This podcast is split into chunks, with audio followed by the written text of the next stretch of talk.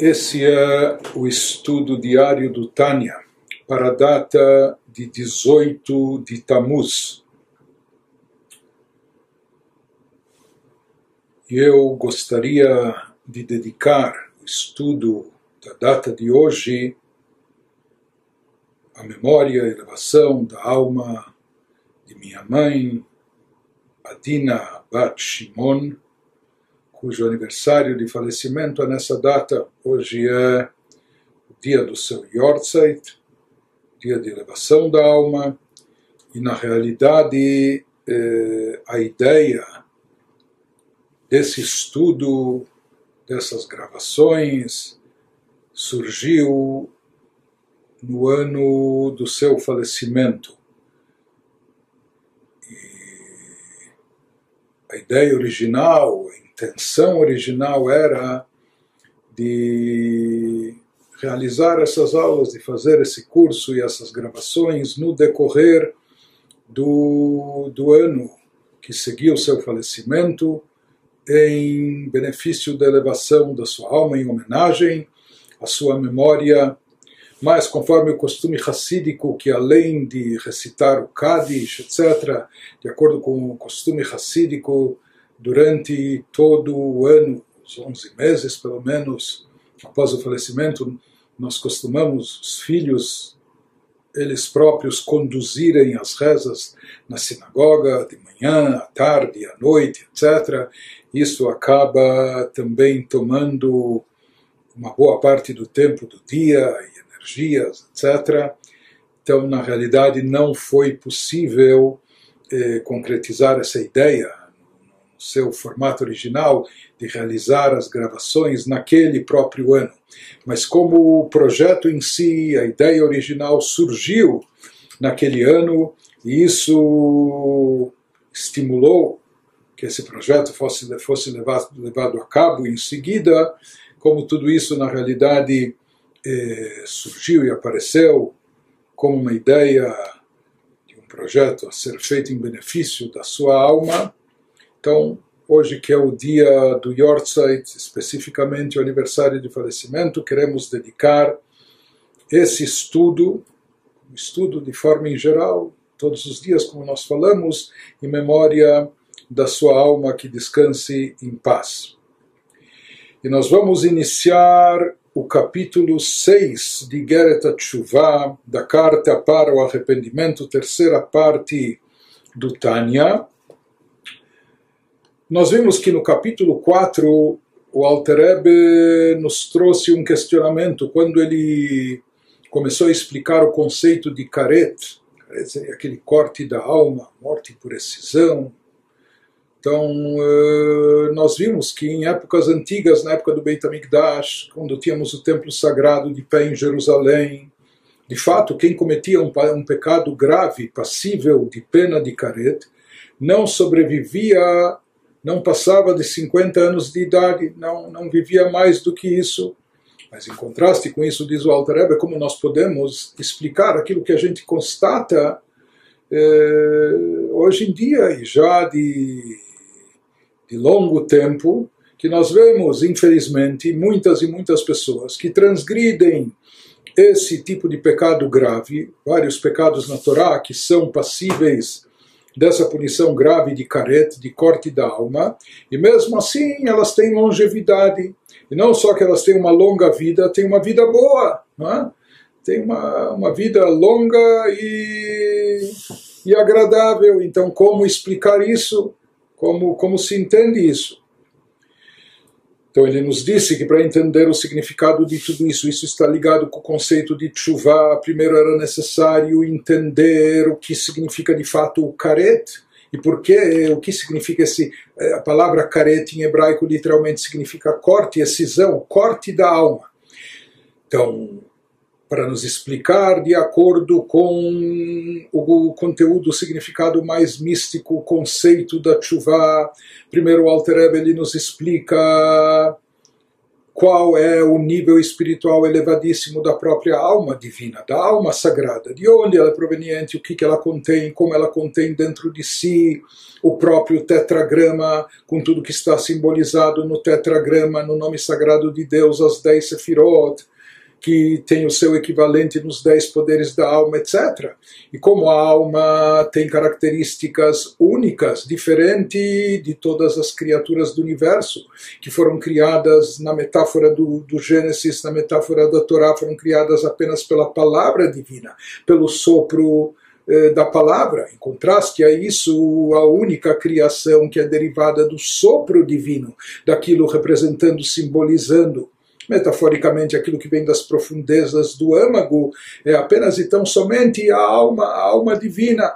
Ela é derivada do sopro divino, ou seja, ela vem das profundezas da divindade.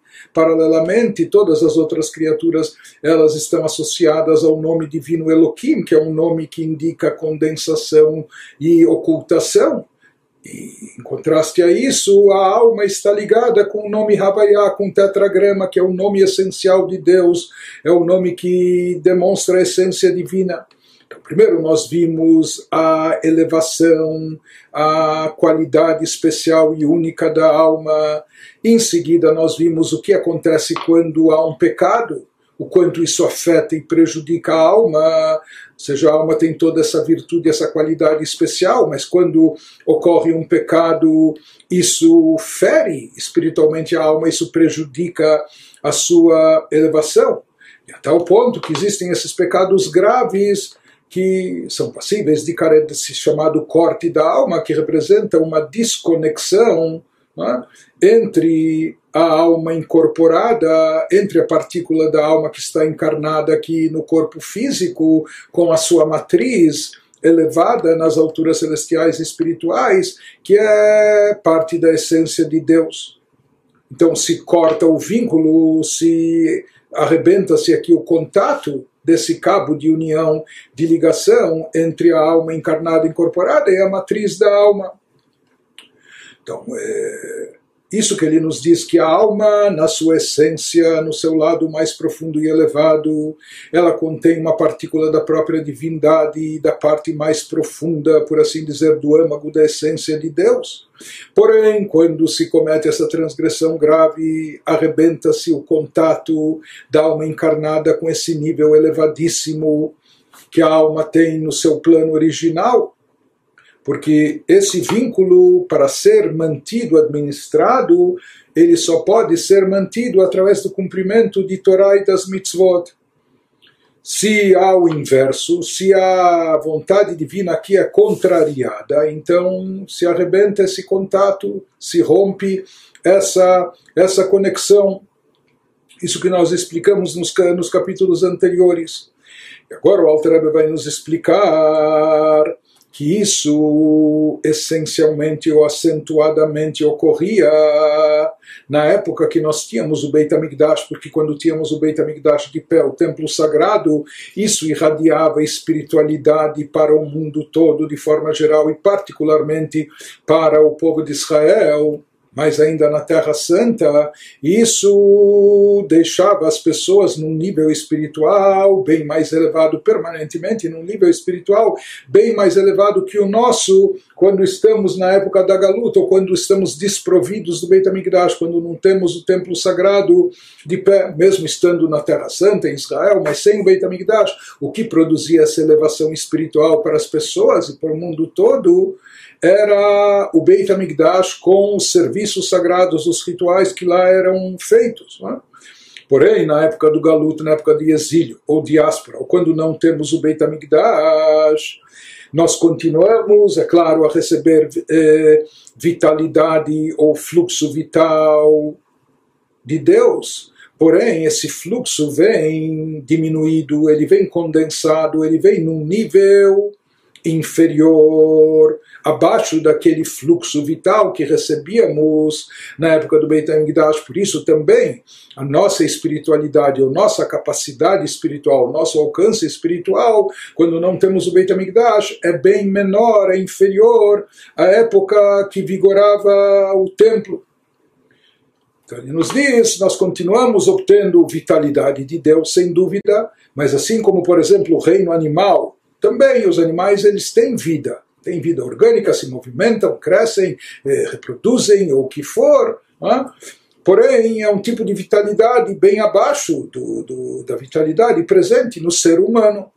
Ele nos diz que, na mesma proporção, considerando essa mesma diferença é, incomparável da vitalidade presente nos animais em relação à vitalidade presente no ser humano, assim também é em termos espirituais a diferença do fluxo vital presente em nós hoje em dia, quando não temos o Beit HaMikdash, em comparação ao fluxo vital divino que se manifestava dentro de nós, quando sim havia o Beit HaMikdash. Então era uma situação completamente diferente. O status quo do ser humano, da humanidade, particularmente de Bnei Israel, quando Beit HaMikdash está de pé, é completamente distinto, é muito mais elevado do que aquilo que nós uh, vivenciamos e conhecemos hoje. Por isso também ele vai nos dizer, ele vai nos explicar em relação ao conceito de Karet, ele nos diz que esse tipo de vitalidade, seja, já que hoje em dia nós não temos, na, na ausência do Beit HaMikdash, o tipo, de, o tipo de vitalidade que nós recebemos é bem mais inferior. Assim como os animais também têm vitalidade. Então ele diz, esse tipo de vitalidade pode continuar sendo obtido, nós podemos continuar recebendo de cima, mesmo depois de ter transgredido uma, uma falha grave, um pecado grave e até passível de caret, de corte da alma, decisão. De fato, rompeu-se aqui o cabo de conexão, eh, a conexão com a fonte matriz da alma, mas então a vitalidade espiritual elevada ela fica sem possibilidade de chegar, porque não há mais o contato, mas essa vida orgânica, essa sobrevida, dessa maneira, assim como os animais recebem, também a pessoa pode continuar recebendo e assim viver mais do que 50 anos e até viver bem, como ele vai nos explicar. Vamos vendo nas próprias palavras do Alter Rebbe, então no, no capítulo 6, Omnam zeu bisman Israel b'madriga elionah כשהייתה שכינה שורה בישראל בבית המקדש ואז לא היו מקבלים חיות לגופם רק על ידי נפש האלוקית לבדה מבחינת פנימיות השפע שמשפיע אינסוף ברוך הוא על ידי שם הוויה ברוך הוא כנ"ל. Então explicando por que que na época que havia Beit HaMikdash uma pessoa que cometeu um pecado passível de caret não vivia mais do que 50 anos. Então ele nos diz que essa morte física resultante do caret, porém, só ocorria nas antigas gerações, quando o povo judeu estava em um nível espiritual elevado e quando a Shekhinah, a Shekhinah é a presença divina, repousava em Israel de forma revelada, evidente, no templo sagrado em Jerusalém. Então, daí ocorria isso que então, graças ao alto nível espiritual em que se encontravam, na época do Beit HaMikdash, os israelitas só recebiam energia para o seu corpo, até para o corpo físico, até a energia física orgânica, ela vinha por intermédio da alma divina unicamente. Isto é, de um fluxo profundo vindo do abençoado infinito através do tetragrama, conforme mencionado acima capítulo 4. Ou seja, na realidade, quem se recorda ou quem estudou conosco a primeira parte do Tânia Ulikutei Amarim, sabe que além da alma divina nós temos também a chamada alma animal, alma orgânica, que ela é responsável pelas funções vitais do, do ser humano. Ou seja, a alma divina é uma essência espiritual, é uma partícula da própria divindade. Por outro lado, o corpo é um corpo físico, é? composto de, de, matéria física. É? E como conciliar ou como juntar uma essência espiritual como a alma divina com um corpo físico? Então, na realidade, aqui existe um intermediário atuando entre ambos. Qual é, quem é esse intermediário? É a alma orgânica, chamada alma animal orgânica que existe dentro de nós. Portanto, a vitalidade que a pessoa recebe no seu corpo, isso, isso vem através da alma animal orgânica. Porém, ele nos fala aqui que na época do Beit HaMikdash, na época que tínhamos o templo sagrado de pé, isso trazia uma espiritualidade mais elevada para o mundo todo, para toda a humanidade, para todos os seres humanos, particularmente para Yehudim também. Então, o que ocorria a própria vitalidade física do nosso corpo, ela era proveniente, era derivada até de uma forma mais direta da alma divina, da alma sagrada. E essa alma divina que contém dentro de si os elementos do tetragrama, do nome sagrado de Deus, etc. Era isso que dava vida e, portanto, impactava e influenciava o, o, próprio corpo físico também. Então, em todos os aspectos, nós estávamos num, num plano mais elevado, ou seja, não só é, em, função da alma divina que tinha mais, mais é, mais recursos à sua disposição, etc. Mas o próprio corpo físico também era mais elevado por receber o fluxo vital de uma forma mais direta da alma divina, mais do que somente pela alma animal orgânica. Tudo isso era na época que tínhamos o Beit HaMikdash de pé, e disso a gente pode imaginar a importância do templo sagrado para o mundo, para a humanidade, etc. אך לאחר שירדו ממדרגתם וגרמו במעשיהם סוד גלות השכינה, כמו שכתוב, ובפשעיכם שולחה עמכם. Porém, nos diz o Alter Rebbe, isso mudou, tudo isso mudou depois que o seu nível espiritual, que o nível espiritual dos filhos de Israel declinou com a destruição do templo, que foi causada pelos pecados, etc e eles causaram por meio de suas ações negativas aquilo que é conhecido na Kabbalah, o místico exílio da Shekhinah, ou seja, não somente o povo de Israel, o Beit HaMikdash foi destruído e o povo de Israel foi, foi banido, foi mandado para o exílio, foi para uma longa diáspora depois da destruição do segundo Beit HaMikdash particularmente, mas ele nos diz, está escrito nos livros explicado mais na Kabbalah, nos livros místicos, que é o conceito de Shrinta Begaluta, Galuta Shekhinah, o exílio da Shekhinah, por assim dizer, a Shekhinah é a presença divina, por assim dizer, em solidariedade a nós. Deus também nos acompanha no exílio, ou como dizendo, não é apenas o povo de Israel se encontra no exílio, na ausência, já que Deus está homeless, está sem casa, o Beit HaMikdash foi destruído, o templo sagrado, foi destruído, então se fala que Deus também, a Shekhinah também está exilada, também foi banida e também está no exílio. Então, se fala que isso é o segredo místico do exílio da Shekhinah. O que, que significa? Deus é onipresente, Deus está em todo lugar, Deus é, é todo-poderoso, onipotente. Então, mas é um exílio que ele se auto-submete. Quando o povo de Israel está no exílio, então existe também o exílio da Shekhinah. Então isso pode parecer surpreendente ou, é, ou é,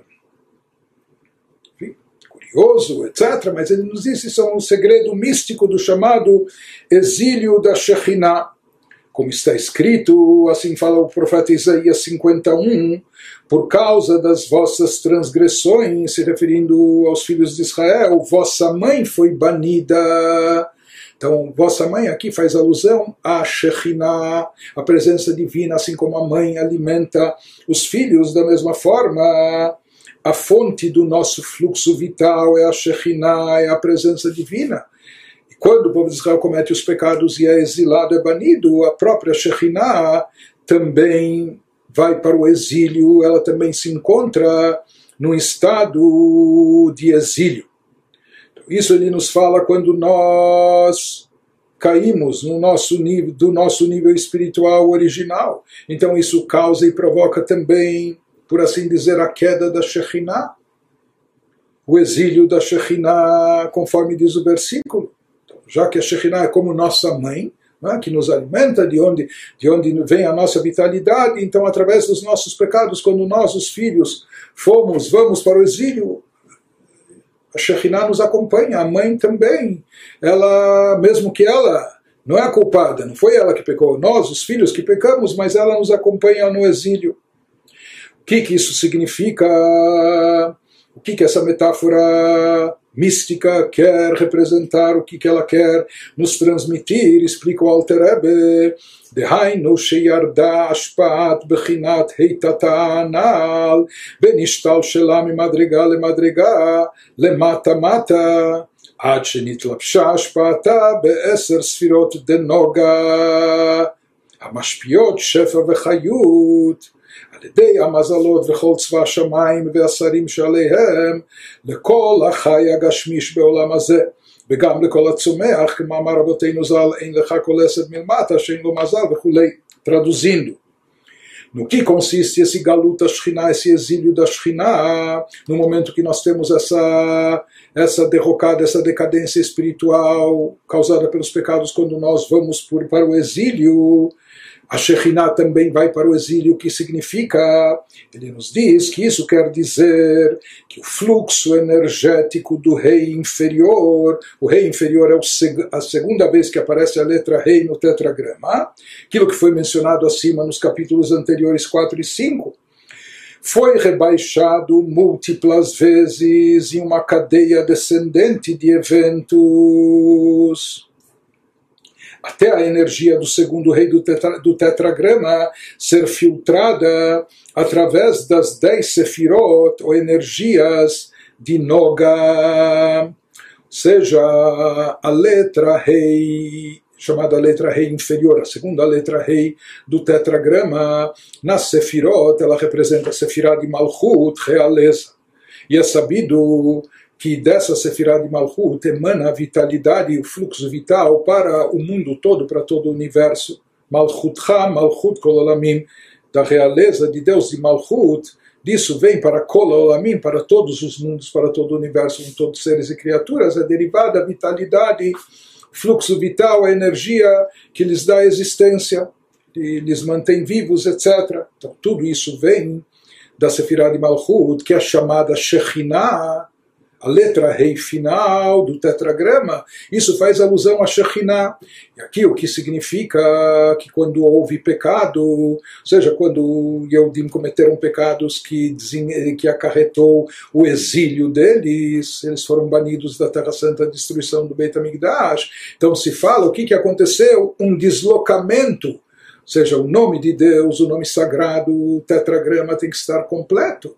Mas aqui houve uma queda como um, um deslocamento, desprendeu-se, por assim dizer, entre aspas, uma letra do tetragrama. Qual letra? A última letra rei a letra rei final, a segunda letra rei que aparece no tetragrama, que simboliza a Shekhinah, que simboliza a Sefirah de Malchut, o atributo de realeza, do qual emana todo o fluxo vital para toda a humanidade, todas as criaturas. Isso também foi banido. O que quer dizer foi banido? Por assim dizer, se desprendeu do, do resto do nome de Deus, da fonte anterior ou superior de energia, simbolizadas nas letras Yud, Kei, Vav, nas três letras anteriores. E ele nos diz onde caiu, onde tombou essa letra, entre aspas, essa letra rei esse fluxo. Então ele nos diz, assim como há uma decadência espiritual para as almas de Israel quando elas vão para o exílio.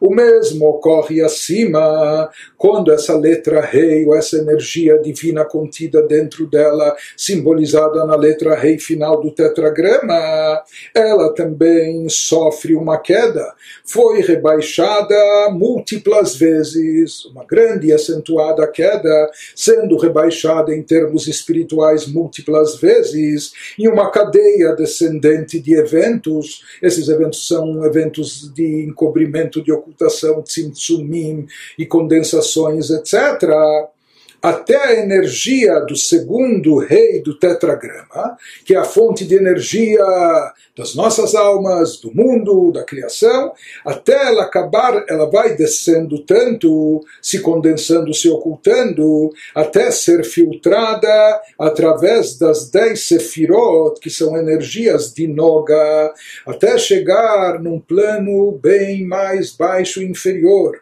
que essa energia acaba sendo direcionada ou canalizada para as dez sefirot de Noga. O que, que é Noga? Noga significa brilho, luminosidade, mas nós sabemos que Noga está associado a uma clipa, uma chamada casca. Casca, na linguagem cabalística, é uma metáfora que se utiliza para dizer que algo está encobrindo sobre a divindade, algo está ocultando a espiritualidade, a divindade encobrindo a essência. Por isso é chamado uma casca e por isso as forças do mal, as forças negativas, são chamadas de clipot, de cascas que elas encobrem e ocultam a divindade, encobrem a verdade. Né? Existem as chamadas três clipot impuras, que são a fonte de existência de todo o mal no mundo, no universo, de todas as criaturas más, de todos os acontecimentos negativos, etc., de todas as coisas impuras, de todas as coisas proibitivas, do mal, do imoral. Isso é derivado das três clipot impuras, completamente impuras, que elas não têm como ser elevadas, como ser retificadas, consertadas, porque isso definitivamente é o mal. Mas existe algo intermediário entre o bem e o mal, que é aquilo que é chamado de klipat noga é como é uma clipa, é uma casca, porém ela tem ainda uma luminosidade, ela tem um potencial de brilho. Klipat Noga seria como um ponto intermediário e neutro. Na verdade, ela possui dentro de si tanto o bem como também o mal, mas de forma potencial, dependendo, ou seja, de forma latente estão presentes nelas tanto na Kripat Noga, tanto o bem como o mal, dependendo de como vai ser utilizada aquela energia. Então isso pode se converter em algo totalmente positivo, do lado do bem, ou se for mal, mal aproveitado, mal direcionado, vai acabar se tornando algo completamente mal.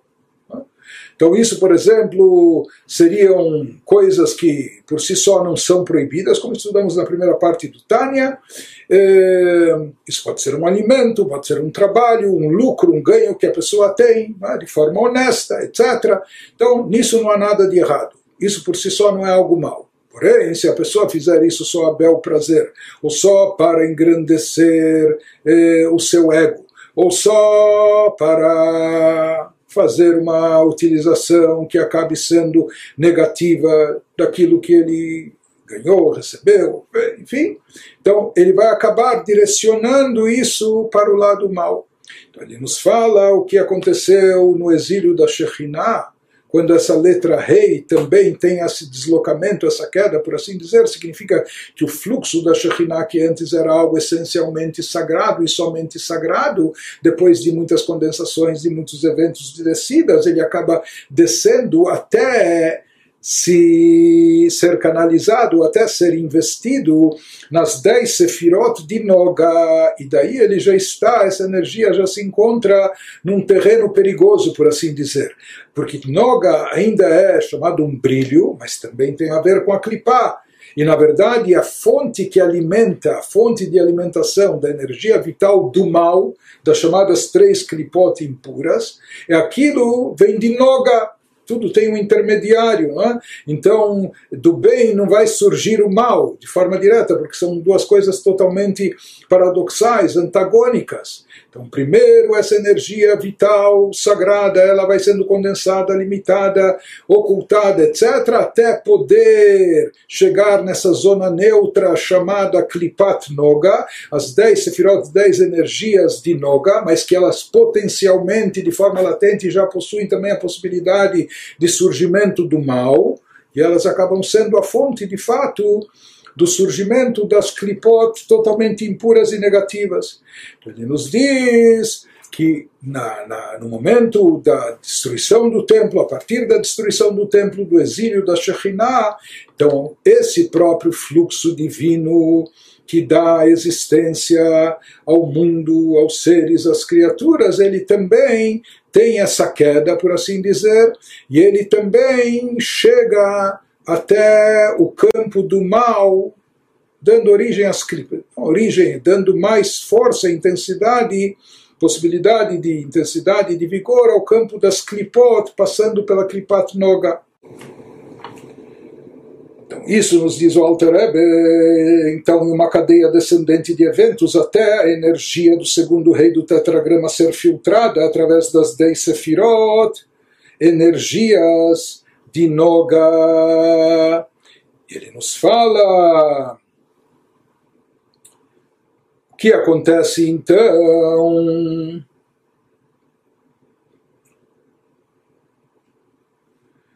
Antes disso, as dez sefirot de Noga, como nós falamos, Noga por si só ainda é uma área neutra, não é algo mal. Mas ele tem já de forma latente o potencial de dar vazão, surgimento a algo mal, negativo, como acaba ocorrendo de fato.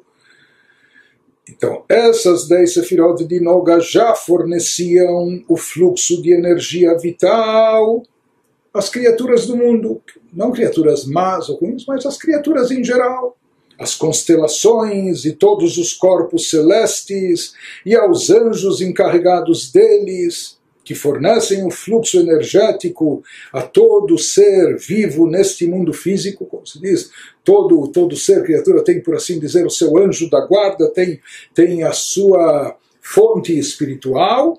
Então, dessa irradiação, dessa energia dessa energia vital divina vem a vitalidade e existência de todos os seres e criaturas, seja astros celestiais, seja seres angelicais, e seja os seres terrestres, até a vegetação, tudo tem a sua fonte espiritual, até um fiapo de grama aqui também tem, se não chamar o seu anjo da guarda, mas a sua fonte espiritual, conforme o ensinamento dos nossos sábios, assim eles dizem no Midrash, não há folha de gramínea embaixo que não tenha um mazal, e o mazal aqui seria a energia espiritual que a toque e diga cresce. Então, o crescimento de tudo, a evolução de todos os seres até de, de um fio de grama o que for de um vegetal, isso é derivado, está associado à sua, ao seu mazal, à sua energia espiritual que lhe corresponde.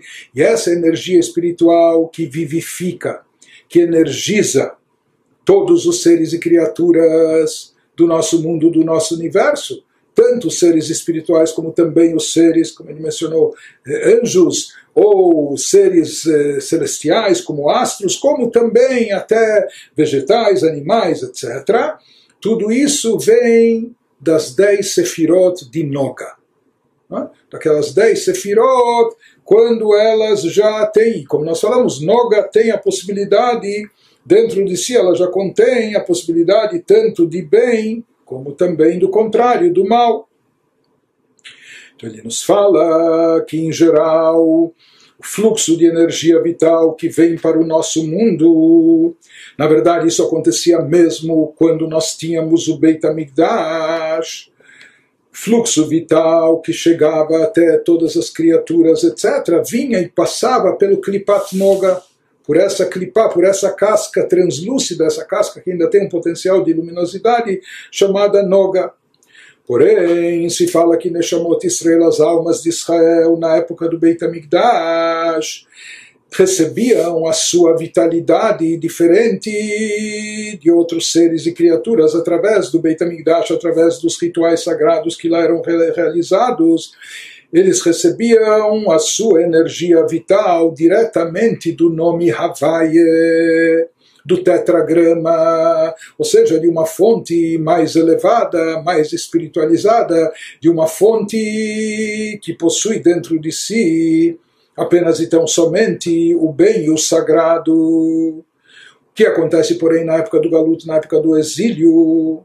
Se fala que na época do exílio, essa influência, esse fluxo vital derivado da letra rei inferior, do tetragrama da segunda letra rei do nome Havaiá, que é a fonte também do fluxo vital que vem para Israel.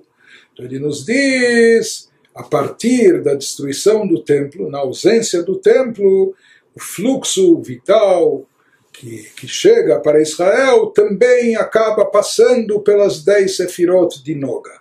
E como nós falamos, Noga já é uma clipá, já é uma casca, ou seja, aqui já há menos divindade explícita, não só que é menos, há muita ocultação, há muito encobrimento, então isso já vem, por assim dizer, filtrado, impactado, diminuído, condensado. Nos fala que depois, do, depois do, da destruição do Beit HaMikdash e do subsequente exílio de Israel, então o seu fluxo vital de existência mesmo de Israel também passa a vir por intermédio das dez sefirot de Noga, ou seja, já é bem mais limitado e condensado, o que limita de sobremaneira a espiritualidade, o poder espiritual, etc seja, ele nos diz que a partir de então, mesmo para todo Israel, esse fluxo vital, ele se equipara àquele que é emanado, que é transmitido para todos os outros seres e criaturas. Ele nos diz uma vez que esse fluxo da letra rei final, a partir do exílio de Israel, com, com o segredo místico do exílio da Shekhinah, ele se encontra ele se encontra rebaixado, se encontra investido nas dez sefirot de Noga.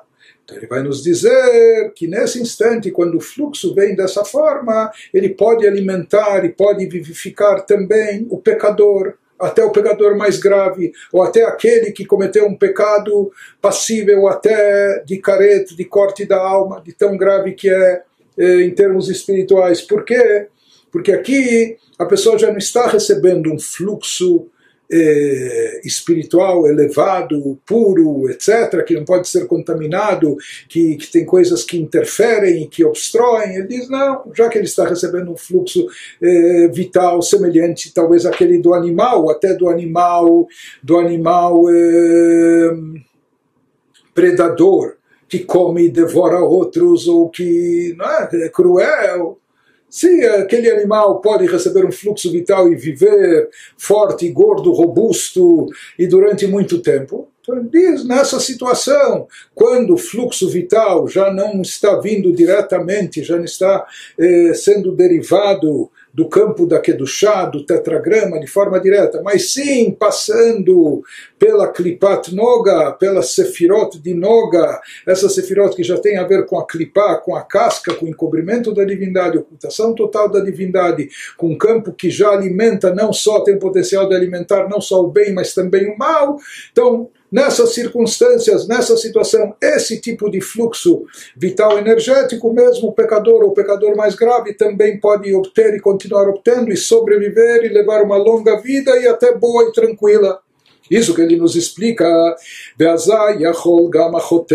ופושעי ישראל לקבל חיות לגופם ונפשם הבהמית כמו שאר בעלי חיים ממש como שכתוב, נמשל כבהמות נדמו. Assim, durante o exílio, nessa situação de exílio, mesmo pessoas que transgridem, pessoas pecadoras, e se juntam aos pecadores de Israel, recebem energia para o seu corpo, diferente de como era na época do Beit HaMikdash, que dissemos que a energia para o próprio corpo era derivada da alma divina. Agora, nessa situação, esses pecadores recebem energia para o seu corpo e sua alma animal exatamente da mesma forma que os outros seres vivos do reino animal, vegetal. Como está escrito em Salmos 49, 13, ele se, ele se assemelha a animais condenados. Assim como o animal ele vive, pode viver bem e tranquilo, da mesma forma, o pecador Nessa época, já que a, a, o tipo de fluxo de energia vital que ele recebe é desse nível, desse grau mais inferior, semelhante àquele que outros seres, né, mesmo animais, recebem, então ele também pode receber isso e viver às custas disso. Né? Então ele nos diz, ele está aqui nos explicando, assim como, por exemplo, os animais né? pode ser até um animal doméstico, bonzinho, etc. mas os animais eles não têm vínculo com Deus. Não é? Eles não, não têm uma ligação profunda com o divino, etc. E por isso a sua vitalidade, a sua energia vital, a sua existência não é proveniente de esferas espirituais elevadas, mas sim, como nós falamos, a sua vitalidade é derivada da energia de Noga, das Sefirot de, de Noga, que são a fonte energética do mundo, etc. Da mesma forma, ele diz que desse nível, nesse tipo de, de categoria, desse tipo de energia, pode usufruir também o Israel, o Yehudi, mesmo aquele que é um pecador e um grave pecador. E aqui é interessante ou necessário esclarecer que na realidade não significa que ou o pecador ele está recebendo o mesmo tipo de energia vital que o animal. Não, porque os animais eles recebem a sua energia vital, como nós falamos diretamente das 10 sefirot, 10 energias de Noga. Por outro lado, se diz que o Yehudi, o Israel, ele recebe a sua vitalidade mesmo na época do Galut, do exílio, ele continua recebendo sua energia vital do nome Havaiá, do tetragrama, e o tetragrama que está presente na sua alma divina, porque mesmo com o exílio, mesmo na situação de exílio, nós continuamos sendo portadores de uma alma espiritual, de uma alma divina. E essa alma divina está presente mesmo nos grandes pecadores ou nos piores pecadores. E essa alma divina recebe, ela contém dentro de si, é, como nós falamos, que é parte, do, de, de, de, uma partícula da divindade. Israel, Hebel Nachalato, é uma parte da possessão divina, ela possui dentro de si essas dez sefirot, essas características do tetragrama. Apenas que se diz que aqui é como se essa energia do tetragrama ela não flui de forma direta e única, mas sim ela é filtrada, ela tem que passar pelas dez sefirot de Noga. Os animais, vegetais, etc., eles recebem toda a sua energia vital diretamente da sefirot de Noga, e não acima disso. Por outro lado, aqui ele fala que Israel eles recebem sua energia e continuam mesmo na época do Galut, mesmo o pecador e o grande pecador que cometeu pecados de careta, ele continua recebendo sua energia do nome Havaiá a partir da alma divina. Só que aqui essa energia ela tem que passar, tem que ser filtrada e diminuída, condensada, passando pelas dez sefirot de Noga. Por isso ele diz, uma vez que essa energia foi condensada, etc., ou seja, o nível espiritual elevado do tetragrama, isso não combina, não é até inconciliável com, eh, com os pecados e os pecados graves. Se há um pecado de caret, passível de excisão, de corte da alma que corta a conexão, rompe o cabo, por assim por assim chamar, então de fato a pessoa não continua vivendo dessa energia elevadíssima, já que ele aqui comprometeu, rompeu o cabo, ele, então simplesmente ele não iria sobreviver, não iria passar dos 50 anos. Mas ele nos diz, já que hoje essa energia não está no seu estado original e único, mas ela foi direcionada e ela tem que passar pelas 10 sefirot de Noga, que acabam alimentando todos os seres e criaturas de todas as categorias. Então ele nos diz desse, desse tipo de energia nessa categoria, até mesmo o pecador pode, pode usufruir pode se utilizar, e é disso que ele vive e sobrevive, pode ter até longevidade. Agora ele nos acrescenta algo mais, algo adicional, não só que ele também pode viver e pode continuar vivendo e pode chegar até a ter longa vida, que nos acrescenta uma novidade adicional ele até é capaz de viver melhor do que os outros. Ele é capaz de sair ainda momentaneamente ganhando, lucrando, faturando a partir disso. Ele pode sair ainda mais beneficiado. Ou seja, não só que ele vive e sobrevive, ele ainda se sai melhor. Como? Então, isso que ele vai nos explicar agora que não só que ele vive ou recebe energia vital assim como o reino animal recebe, mas muito mais do que isso, ve'adraba beyeter seet ve'yeter os. E ele vai nos explicar o motivo ao pia mevoar, mizor akadosh parshat pikudei, shekol shefa vechayuta nishpaot ladam atachton, בשעה ורגע שעושה הרע בעיני השם, במעשה או בדיבור או בהרהורי עבירה וכולי, הכל נשפע לו מהיכלות הסטרא אחרא המבוארים שם בזוהר הקדוש, traduzindo. Então, Não só que ele pode sobreviver na época do exílio, mesmo tendo pecado ou cometido pecados graves, mais do que isso usufruindo da, daquela energia que vem de Kripat Noga, que é, lá não há tanta seleção, nem julgamento, nem critério, isso é dado para todo ser e qualquer criatura do jeito que se encontra. Ele nos diz mais do que isso. Ele ainda é capaz de, de, de faturar uma porção grande. Ao contrário, os indivíduos puníveis com caret, podem receber seu fluxo energético mais intensamente. Não só que eles estão habilitados a continuar vivendo, ou mais de 50 anos ou longa vida, mas eles ainda podem receber um fluxo maior, mais intenso, com mais força e mais poder. E, portanto, ter aquela vida longa e feliz que o Alter Ebe mencionou nos capítulos anteriores.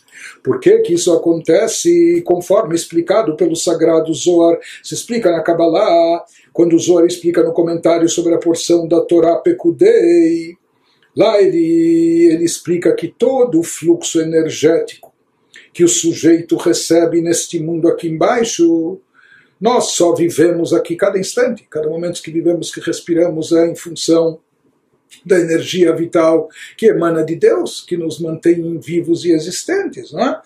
Todo o fluxo energético que o sujeito recebe neste mundo aqui embaixo, no exato instante em que peca, até mesmo no momento que a pessoa está fazendo mal, produzindo mal, agindo negativamente, contrariando a vontade de Deus, mesmo no momento que a pessoa está pecando, naquele mesmo instante, ele só está pecando porque ele tem força para pecar, e essa força de onde ele recebe? Da energia vital divina. Ele nos diz, no exato instante em que peca e faz o mal aos olhos de Deus, transgredindo em ação, em fala ou em pensamento ordens da Torá. No pensamento seria o cogitar um pecado, etc. Nesse exato momento que a pessoa está contrariando a vontade de Deus, está agindo contra Deus, está ignorando a ordem divina, etc. Nesse momento, ele está recebendo energia vital. Toda, toda, Deus é a fonte de, de, vitalidade, Deus é a fonte de toda energia e a única fonte. Né? Porém, ele nos diz, então, mesmo na hora do pecado, que é um paradoxo, né? ele está fazendo tudo contrário a Deus, contrário à vontade de Deus, mas Deus aqui não está sabe o que? Já que ele está me contrariando, agindo contra a minha vontade, eu vou cortar o contato. Não é? Então não vamos mais falar com ele, não vamos mandar mais energia vital para ele. Então o balão esvaziaria instantaneamente. Mas aqui isso não acontece, Deus não interfere, ele consegue, ele, ele, ele, ele continua fornecendo-lhe vitalidade mesmo para pecar e fazer o mal. Porém, ele vai nos esclarecer aqui que esse tipo de vitalidade que a pessoa está recebendo, esse tipo de energia vital que a pessoa recebe na hora que ele peca, que ele opta, escolhe pecar, é um tipo de vitalidade distinto que foi canalizado e direcionado para um outro lado. Então ele nos diz. Nesse momento que a pessoa peca, a energia flui para ele para o indivíduo exclusivamente das câmaras da Sitra Achra. Sitra Achra é o chamado outro lado, o lado oposto a Kedushá, a santidade, como elucidado no Zohar. Ou seja, Deus que criou o bem como também o mal, para que houvesse livre-arbítrio. É? Se houvesse apenas o bem, então não haveria chance de fazer algo diferente, e se a pessoa iria fazer o bem por falta de opção. Mas então ele não teria mérito nenhum. Não era isso que Deus queria. Deus queria que a pessoa escolhesse entre o bem e mal. Para isso tinha que ter opções tanto de um como de outro. E que a pessoa soubesse escolher e optar pelo caminho certo. Por isso, Deus criou, Ele próprio criou o mal e Ele alimenta o mal. Só que esse mal é alimentado pelas chamadas câmaras da citrahra, por, por aquela energia residual, etc., que vem da divindade. Mas é, isso é contrário à vontade de Deus, porque Deus é a essência do bem, Ele é bom e Ele só quer o bem, por isso Ele abomina o mal, Ele não quer o mal. Mas, paradoxalmente, ele mesmo tem que dar vida e existência para o mal, porque ele é a única fonte de vida e existência. Como a gente já explicou na primeira parte do Tânia, tem aquela diferença quando uma pessoa dá um presente para um amigo, então ele dá cara a cara, olho no olho, com um sorriso no semblante e dando um abraço, e ele dá com prazer e com satisfação. Por outro lado, às vezes por alguma força de. por algum por algum motivo, por alguma, por alguma circunstância, força de circunstância, a pessoa às vezes tem que dar algo para uma pessoa odiosa, para um inimigo, para alguém. Ele já tem que dar, então sabe o que? Ele joga por trás das costas, por cima dos ombros. Ele nem quer olhar para a cara dele. Ele vira a cara, vira o semblante, nem quer olhar para ele. Bem, tem que chegar na mão dele, está aqui. Não é? Então, assim também se diz, existe uma diferença, como exemplo, não é? para ilustrar eh, o chamado fluxo vital divino, como ele vem para o tzadik, para a pessoa boa, para a pessoa correta, para, para as forças do bem, isso vem de uma forma aprazível, prazerosa, porque isso está, Deus se identifica com isso, isso é o bem, isso é o que Deus deseja e quer. Por outro lado, nesse filme de, de eh, mocinho e bandido, não é? tem o vilão, tem o bandido, ou seja, ele também é um personagem, faz parte do cenário, faz parte do script, etc. É? Às vezes até para beneficiar o, o mocinho, para beneficiar não é? aquele que é o bom, mas tem, que, tem aqui o vilão. É? Então, Nesse caso, ele também recebe a sua vitalidade de Deus, mas ele recebe algo residual, mínimo, porque ele é contrário à vontade divina, ele simboliza, ele personifica aquilo que Deus não quer, né? que é o mal. Então, aqui ele nos diz isso que acontece quando a pessoa está pecando, ela, ela está pecando porque ela está viva. Quem está lhe dando vida? Deus. Mas dando vida para ele fazer o mal, que é o contrário do que Deus deseja e não é, não é para isso que ele foi criado, ele foi criado com uma outra missão de fazer o bem, etc. Então, então por que, que Deus lhe dá vida e alimenta? Então ele diz o tipo de vitalidade, de energia vital que ele recebe, o pecador naquele instante é uma vitalidade que flui para ele exclusivamente das câmaras da citrahra, daquele, daquele fluxo vital que foi direcionado para alimentar as forças contrárias do outro lado oposto a Kedushá, como é elucidado no Zoar. Ele nos diz: Ve'adamu bal bechira im lekabel ashpato me'chalot asitra achra o meichalot akdusha shemehem nishpaot kol machshavot tovot ukdushot vechulei. O indivíduo possui livre arbítrio.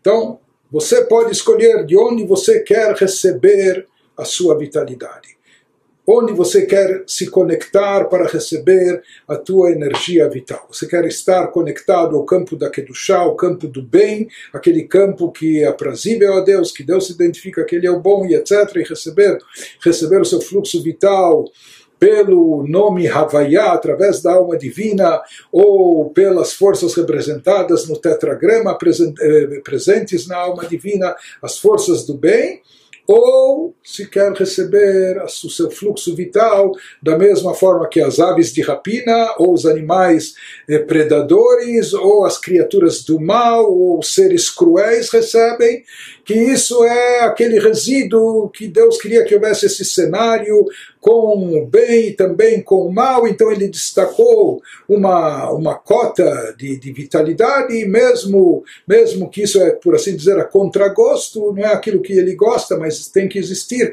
para que o, o, o jogo funcione nesses moldes, essa é a regra da vida mas isso é contrário à vontade de Deus. Essas são as forças da energia da Citrahra.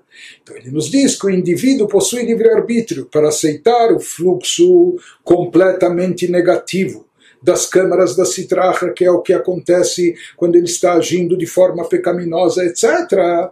Ou receber o fluxo das câmaras da santidade, que alimentam todos os bons pensamentos, etc., todas as coisas boas, bons pensamentos, boas falas, boas ações, são alimentadas pelo campo da santidade. existem essas duas opções, conforme ele diz, porque Deus fez um oposto ao outro.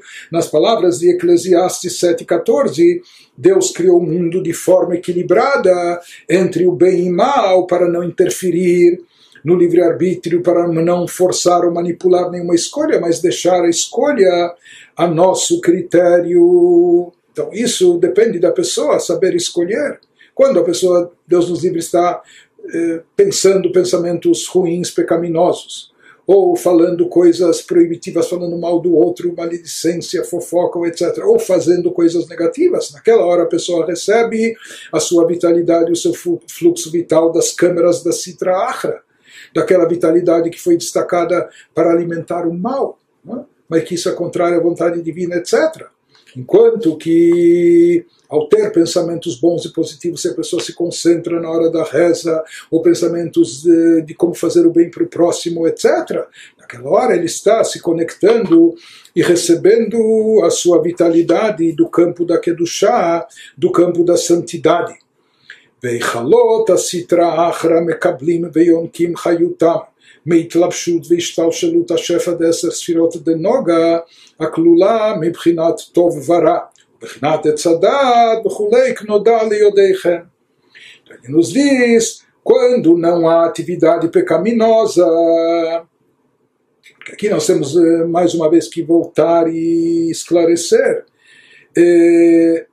chamado Klipat Noga por si só ainda é um elemento neutro, que tem a possibilidade de bem e do mal. As três Klipot, já chamadas Sitra Achra, o lado oposto já é quando a coisa definitivamente está mal, caracterizada e definida como mal.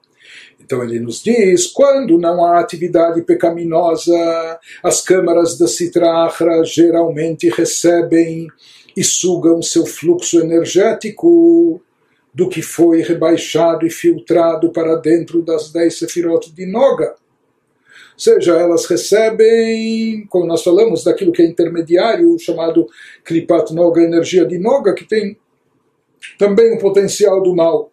Mas como nós falamos, Noga, que significa brilho, luz, não é completamente má. Ela contém bem e mal. De acordo com os livros místicos, como ele nos diz, possuindo energia da árvore do conhecimento, isso está representado naquilo que nós encontramos no Gênesis sobre a árvore do conhecimento do bem e do mal. Depende de como, quando for utilizado fruto aqui, então pode ser bem ou pode ser mal, como é sabido pelos cabalistas.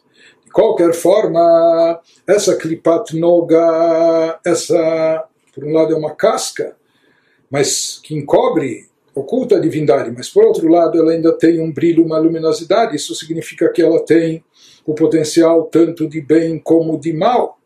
Por isso, por mais que na realidade Klipat Noga está bem mais elevado, incomparavelmente do que as três Klipot impuras, do que as câmaras da Sitra Achra, do lado contrário do chá, que daí ele é totalmente mal, somente mal, definitivamente mal. Isso não acontece ainda com Klipat Noga.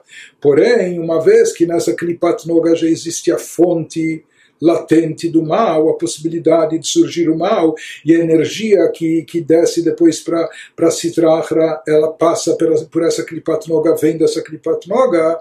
Por isso é possível, acaba, já que ela tem um potencial do mal eh, latente dentro dela, é possível que dela acabe se derivando também o mal, ou seja, aquilo que vai descer e chegar até o lado oposto.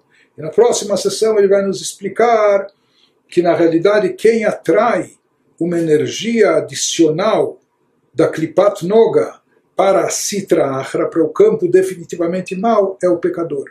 Por isso ele recebe uma, uma comissão, e uma boa comissão. As forças do mal alimentam ele, e com uma comissão grande, porque elas têm interesse de sugar mais, porque já que ele é portador de uma alma divina, e ele tem uma energia espiritual poderosíssima dentro de si, e por isso seus atos têm um impacto grande, quando ele peca, quando ele direciona toda essa energia enorme que ele possui para, no momento, num primeiro momento, o campo de Klipat Noga, aquele campo intermediário, neutro, mas que já tem a possibilidade de mal. Depois, chegando ao próprio mal, então isso faz com que as forças do mal possam sugar energias maiores, adicionais do que aquilo que, que foi cotado para elas originalmente. E por isso elas têm interesse de alimentar e fortalecer esse indivíduo, já que através dele elas conseguem sugar e receber uma porção maior.